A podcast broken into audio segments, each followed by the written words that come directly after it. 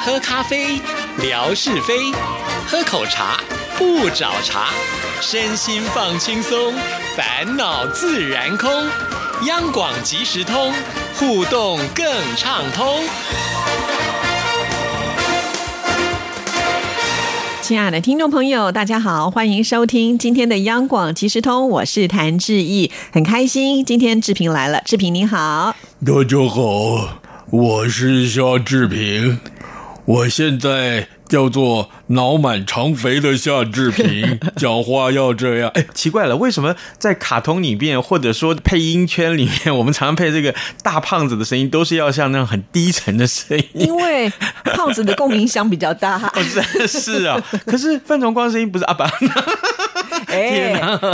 哦，我们一开年就要这样重伤同事吗？就是嘛，你刚进录音间之前，不是还跟他打招呼，打的挺热切的啊？等一下，我们把它剪掉，才怪。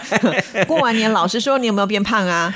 我跟你讲，我根本不敢量体重，而且最重要的是，为什么我知道我胖了呢？嗯，因为裤子根本穿不下，所以你的一品锅全部吃光了。哎，那年初二就吃光了，那锅只维持了两天，好吗？然后接下来有二品锅、三品锅、四品锅，没有在家里没东西吃怎么办？就只好通通出去吃啊！哎呀，然后这个你不要忘记，另外有个习俗啊，每年大年初二的时候，有没有出嫁的女儿都要回娘家？嗯，在台南呢，不但是回娘家，这更重要的一点是，丈母娘啊要请女婿吃饭哦。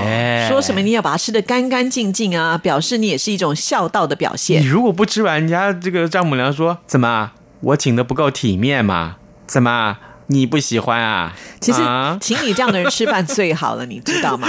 绝对不会嫌东嫌西，而且一定把它吃光光。是啊，对我这不但吃光光，我甚至于还叮咛我儿子：“哎，吃不够给我啊！” 这所以所以这个你可想而知啊。开车回来，就我这这一年今年的过年就是开车回到台南去，然后再返回台北，根本就没什么运动嘛。哦，对呀，没关系，能吃就是。福，你知道吗？有的时候我看到很多好吃的东西还吃不下，那就糟糕了。唉，这就是我们讨厌谭志毅的关系的重要原因。才不是呢，我比较讨厌那一种就吃了很多还不胖的那一种。例如李正淳。奇怪，我今天怎么我是怀着仇恨来上班了吗？炮火四射。等一下，文哥要小心啊。好，今天带来什么样的奇闻异事要告诉听众朋友呢？快要过情人节了耶！再过两天，二月十四号，西洋情人节就到了。是，我还真是想问大家，情人节怎么过？嗯啊，这样子吧，志毅，你先来这个坦白从宽，抗拒从严啊！这个你自己先招认一下，你跟你老公过过最浪漫、最罗曼蒂克的情人节。是什么？基本怎么过的？我们两个人都不浪漫哈，而且我们超实际的啊！因为你知道，在二月十四号这一天，你要去订个大餐都特别的贵，然后呢，品质还会下降。是干嘛跟人家凑热闹呢？对，平常就可以去吃好吃的，不要等这一天啊！对你呢？你这么浪漫的人，一定会特别精心设计安排情人节，还不就是在家里做大餐吗？你的煎牛排又要拿上桌了，这回就不要再煎牛排。了，煎龙虾，煎呃干贝喽，对呀，对呀，龙虾也是其中一个选项喽。哇，不过更重要的是要，当然自己要做一点甜点什么的。我知道有一个方子啊，很棒很棒的这个呃，brownie 啊，就是这个巧克力，呃，对，巧克力啊，黑蛋糕，对对，那这个情人节嘛，这个巧克力蛋糕是一定要必备的喽。那当然，我们就这个那天就忙一下啊，呃来。来烤个巧克力蛋糕，哎，真的好令人羡慕啊！我很喜欢吃布朗尼，要不要留一小块给我？布朗尼要，要热的吃，没关系，我可以自备烤箱 再来加热。不但热的吃，热的时候上面再加一球香草冰淇淋。哎呀，嗯，你看我一直顾左右言他，就是不理会你的要求，好坏哦。没有啦，我是想说，我问大家，情人节怎么过？呃，情人节。大家都会不会想说，这么浪漫的日子，不如我来求婚吧？很多，而且据说有些餐厅一些呃特别的位置啊，早早就被订走了。比如说，这个在一零一正面面对的这个。街景的这个那一面，大概大家都会呃来好好的对对预定这个位置。那好，这个吃饭的时候，吃完饭以后就要求婚，嗯，对不对？你有没有发现啊？呃，这个大家喜欢在情人节这一天求婚，那大家会会问说了，哎。到底有多少人在这一天求婚呢？有统计哦，有有。哎，情人节的时候，其实啊，坦白说，我都觉得这是商人的行销手段。但是呢，哎。我们就会想说，难得嘛，这一年只有这一天嘛，那就浪漫一下。在台湾，我们七夕还有情人节，在听说韩国好像每个月的十四号都是情人节。没有，还有一个在日本三月十四号是白色情人节，真的是太厉害。对，所以呢，一定要在情人节这一天做一些感动那个伴侣的这个事情，呃，送情人节的礼物，还有刚刚你说的呃吃大餐，哎，两个人带出去玩或者是在。这一天求婚啊，定下终身大事。那根据啊，全英国的统计啊，呃，有十万名男性会在情人节这一天跟另一半求婚。是不是因为这一天，因为本身很浪漫，而且呢就很好记，这日子就不会忘记。然后再来呢，就是这一天可能求婚的这个达成率应该会比较高一点。对，成功的几率呃应该会很高。那么这个在英国的这个统计里面，它的这个求婚的成功率大概到哎一半以上。哎，这最新的研究发现，呃，大概有十一万五千名跟另一半同居当中的男性啊，打算在情人节这一天。求婚，至于成功率嘛，呃，根据过往的调查发现，不少人选在这一天求婚，却也有残念的结果，大概有四分之一的人被打枪。打枪懂吗？对，就是被拒绝了。对，嗯，怎么办？我们在播这条新闻的时候，也要稍微有一点哀戚的感觉。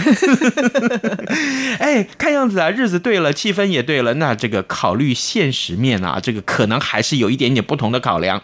那有百分之十九的男性跟百分之二十一的女性呢，表示结婚这个决定啊，需要先跟双方的家庭讨论，而不是。呃，求婚，特别是在这个浪漫的这一天求婚，就有成功的几率，不一定呢。可见大家是很冷静的。对，我觉得现在的人真不简单呢。我还以为会被浪漫给冲昏头，其实并没有。还有求婚的方式是什么？哎，来来来，再爆一下料。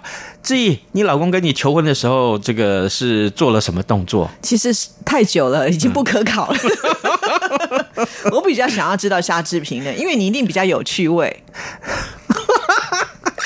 那我跟你讲，我的求婚方式一点都不浪漫。真的吗？怎么可能？这好吧，我报一下我自个儿的料好了。这 是是这样的，这个呃，我奶奶她在大陆上啊，在武汉，嗯，结果呢，呃，那一年她过世了，这个我爸爸呢就去奔丧。啊，就这样子。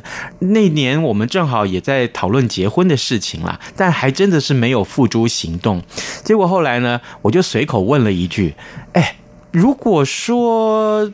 家里面有亲人过世，是不是一定要在百日之内结婚呐？哦，这如果没有百日之内结婚的话，呃，那是不是就得要拖到三五年呐？听说是这样，有这样的习俗。对，然后呢，我老婆当时我的女朋友啊，就跑去回去，嘣嘣嘣嘣回去跟她妈妈说，啊，跟我丈母娘说，她说，哎，下次平这样子这样子讲，哎。那是不是表示我们要赶快进行这件事情了？然后呢？好，这时候我丈母娘二话不说，立刻、立刻，真的立刻拿起电话跟他的儿媳妇的爸爸联络。为什么要找他儿媳妇的爸爸？因为他爸爸呢是呃堪舆师，就是风水师，专门帮人家看日子的，合八字是。于是乎，他干嘛要找他？找你不就行了吗？哎呀，我总是要藏私一点嘛。是是是。结果呢，后来呢，他就赶快拿去给这个算命先生，也就是这个他的媳妇儿的爸爸。嗯，我跟你讲，这不合还好，一合发现了，超级合。我告诉你，那个时候大概是十二月多，那一年的十二月多，这个算命先生就说了：“哎，你们这个。”一定要在明年结婚。如果你明年不结婚，至少你们可能会拖个三五年。呃，这不是什么非百日之内的这个结果，不是，是你们会受到其他事情的影响。哎，这一个说法，我丈母娘那时候一下子就就就。焦急了起来，是是是，对，然后就说好啊，那就赶快啊，那日子是什么呢？哪一天呢？等一下，你有没有先买通过？我怎么会这么巧嘞？我哪知道？可能是我老婆去买通了。哎呀，把责任推给他了。哎，这个算命先生就说了，就是就我那个亲戚的亲戚啊，他就说了，正好明年的二月。只有这么一天，就是二月二十六号才能结婚。如果你这一天不结婚，那至少就是五年之后了。哇，这一听啊，哎。我丈母娘这心里面就焦急了，是是是，三五年之后这变数可大。就是啊，那条件这么好的夏志平，要是被别人给追走了，那怎么行呢？这你说的啊？没有，最重要的是啊，最重要的是，呃，他就说，那不如就赶快办一办吧。嗯，于是乎，这个第二天的的傍晚吧，我老婆接到了讯息，立刻啊就打电话跟我商量。哎，我妈说。说要赶快哦，现在都十二月底了哦，只有两个月的时间呢。对啊，只有两个月筹办哦。那结婚的事情又这么的赶，那我觉得我们要赶快开始办喽。哦，就这样，我们就开始张罗这个，张罗这个，每天忙哦。我跟你讲，后来我老婆还写了一本这个 wedding guide book。哈，还有这种书，婚礼顾问书。因为我老婆做事呢，是一个非常呃巨细靡遗，很多事情都必须要先安排好。嗯，那于是乎呢，特别是像婚礼这种事情，像这个拍婚纱有没有？呃，像这个呃呃宴客啊有没有？还有呢，是我呃要买房子啊啊，买房子要选在什么地方？我跟你讲，那两个月简直就是。我不知道怎么去形容，但是你也太厉害，两个月之内就可以买房子了。唉，所以我就说啊，那两个月啊，简直花掉了我真的。我我现在回想起来，我根本不敢去想那两个月我们有多么的忙。每天除了上班，下了班之后赶快立刻见面。好，今天去哪里啊？看房子。好，呃，下定。好，呃，今天去哪里？呃，拍婚纱。好，赶快确定。呃，婚纱的时候要准备什么？好，赶快确定。还有，呃，就是宴客要选在什么地方？呃，谁谁谁的朋友是哪个地点？可以。好，我们就选在那个地方，就讲日子一个一个给定下来。哇，那你们真是超有效率的，超有效率。于是乎，他把这每一个步骤都写在一本他的笔记本里面。那本笔记本，我告诉你，像圣经那么厚，还比较大本。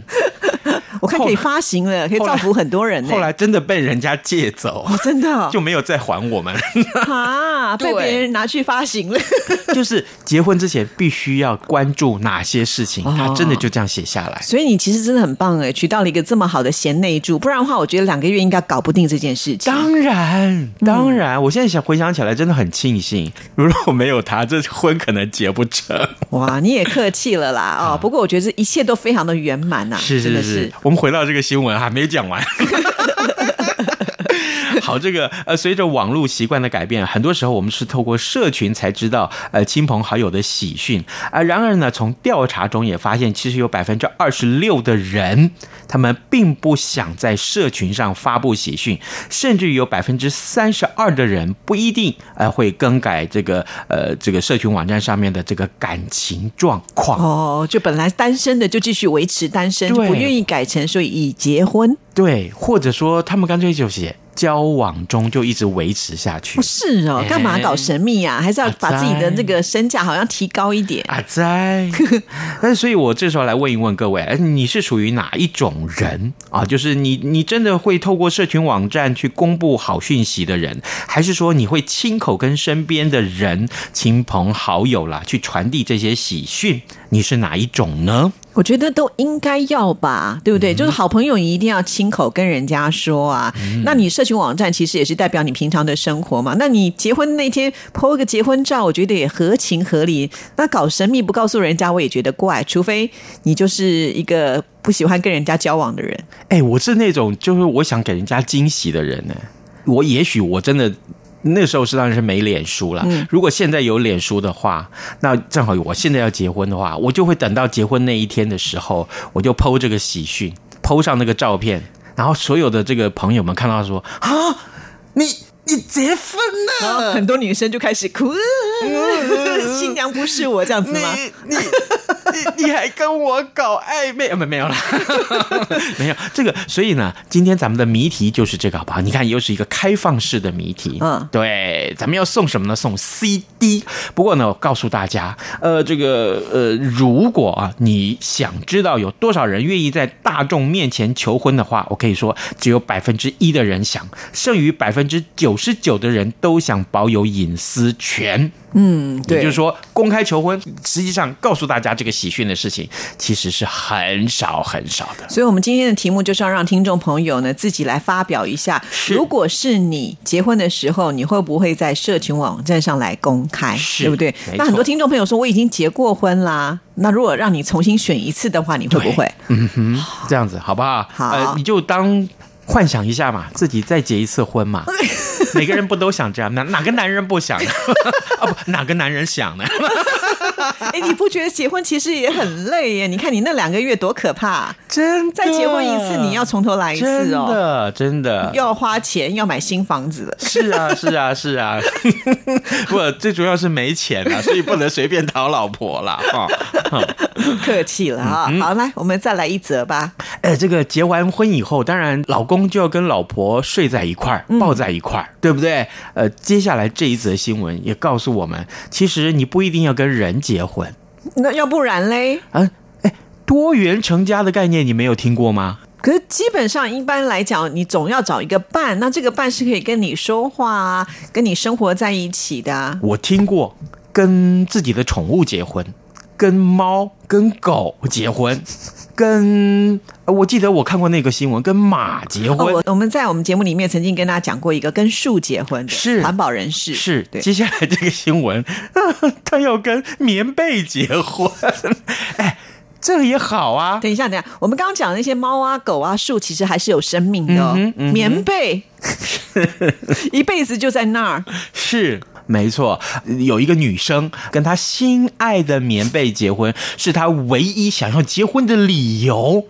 他说啊，他说冷冷的天儿啊，躲在棉被里面，哎呦，超舒服的。那一刻，就算有千万个理由，都让他不想离开。所以呢，说到这种幸福的感觉，他就把他的这个呃羽绒被做成了西装，穿着走。哎，这样的这种甜蜜的感觉，从这个床上就延伸到每一个户外他能去的地方。好特别的新闻，真的是太吓人了，嗯居然可以跟棉被结婚。是，那他有公开宴客什么的吗？哎呦，啊，还有，那亲朋好友听到这样的讯息，不都吓坏了？是这个羽绒被对他来说，不只是睡觉的时候啊盖的被子，更是依靠的对象。所以呢，呃，他跟羽绒被啊，在这个英国举办婚礼。哎，即将成为人妻的他，就说，呃，婚礼这一天，呃，不用穿西装跟礼服来，那唯一正式的一个一个服装就是你们都穿你们的睡衣 啊。那告诉各位宾客啊，不管是什么样的睡衣都行，你穿拖鞋来也没有问题。呃，如果说有习惯睡觉的时候要抱着这个小熊啦。哦，抱枕啦，哎呀，你通通可以带来，呃，适合入睡的舒适服装跟打扮，就这样的穿着来参加这个婚礼。哇，真的是好特别哦！不过我有一个联想哦，既然他跟羽绒被结婚，他们去度蜜月就应该不会选择那种很热很热的国家，不然我想他们会中暑吧那就？去北极呀、去阿拉斯加呀，啊、去看极光啊，追求幸福啦，是，就超适合了。哎，讲到极光，那是我的梦想哎，怎么跟我一样啊？真的那你可以加入我们的极光团呢。可以可以？我们还有谁是极光团？很多听众朋友已经都在等这一天，大家都在存钱，因为你要去看极光，要花的钱应该不少。对。对听说我在台湾的听说过啊，就是问这个团费，大概至少八九万跑掉，不止不新台币八九万啊，真的啊、我问到的都不止。可能我那个是阳春团，啊，就去只能吃泡面这一类的。你那个可能去就是吃这个瑞典皇宫大餐，才没呢！啊啊不是吗追极光是很不容易的一件事情，哦是是是是一定要口袋很深，所以现在大家都在存钱，要等那一天。好，谢谢，拜拜，拜拜。